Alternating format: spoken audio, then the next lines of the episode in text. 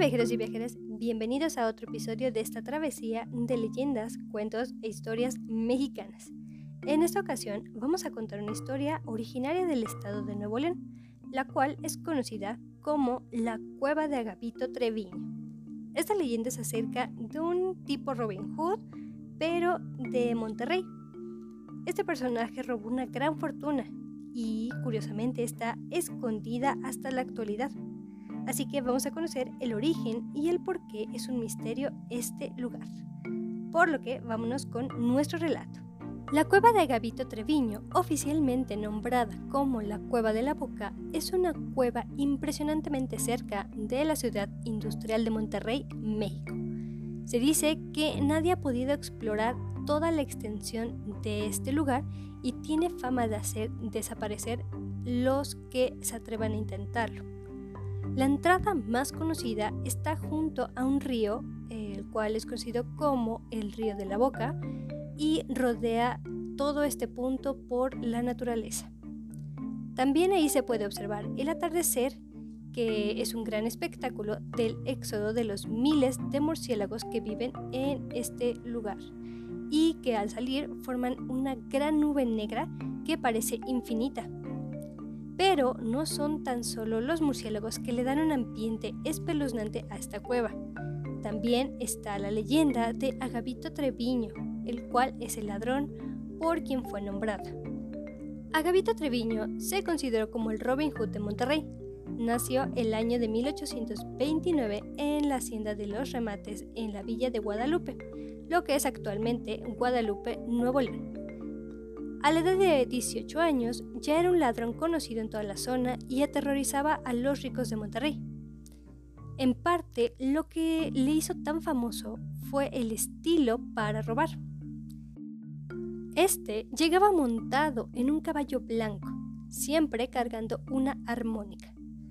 Al asaltar a sus víctimas, los obligaba a bailar desnudos mientras él tocaba una melodía.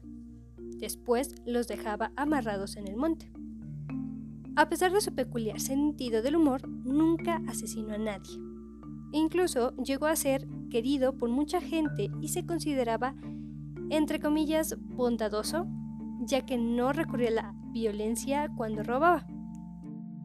Actualmente, Agavito Treviño tiene corridos conocidos por los locales y fue representado por el famoso Pedro Infante en una película titulada Cuando mueren los valientes. Al terminar el día, este ladrón legendario se cargaba con las bolsas llenas de su botín para repartir una parte con las personas más pobres y el resto lo escondía en la cueva de la boca. De ahí viene el nombre de Cueva de Gavito Treviño, así llamado por su gigantesca bóveda de dinero. Ahora, en el año de 1851 fue cuando se le apresó por primera vez este se le condenó a 10 años de trabajo forzado en las canteras de la Loma del Obispado, de la cual escapó con todo y grilletes puestos. También fue capturado una segunda vez en 1853 y de nuevo lo condenaron a otros 10 años de trabajo forzado en la construcción del entonces Palacio Municipal. Actualmente es conocido como el Museo de la Historia Metropolitana y nuevamente no lo pudieron contener y se volvió a escapar. La tercera y última vez que lo capturaron fue en el año de 1854 y en esta ocasión fue condenado a muerte por cinco importantes oficiales. Entre ellos se encontraba Ignacio Zaragoza.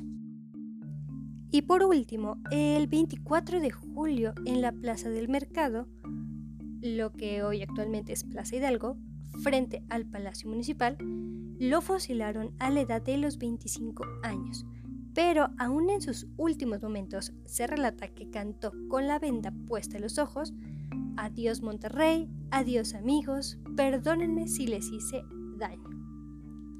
Según la leyenda, la fortuna de Agapito Treviño sigue escondida en la cueva.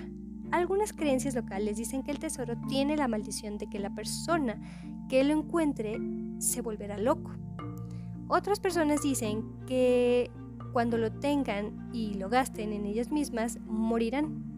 Sin embargo, hasta el día de hoy no se ha encontrado nada y por lo tanto sigue vivo el gran misterio de esta leyenda conocida como la cueva de Agavito Treviño. Así que hasta aquí es la leyenda del episodio de hoy, por lo que ahora sí me paso a despedir con mi usual frase, la cual es la siguiente. Las casualidades ni las coincidencias existen, únicamente existe lo inevitable. Si te ha gustado este episodio, te invito a que lo compartas ya sea con amigos, familiares o personas que incluso conozcan que les interese este tipo de contenido. También en el caso de que no te haya agradado, no te preocupes, nosotros seguiremos aquí relatando más historias mexicanas. También si eres un nuevo oyente, no dudes en seguir este podcast para que puedas disfrutar de más historias y leyendas que hay en el país de México. Adicional a esto, me gustaría desearles una bonita mañana, una excelente tarde o una amena noche. Que en el momento en que escuches este episodio lo disfrutes demasiado y también espero que disfrutes tu día. Nos estaremos escuchando muy pronto en el siguiente episodio con un nuevo destino y evidentemente una nueva leyenda. Hasta pronto, bye.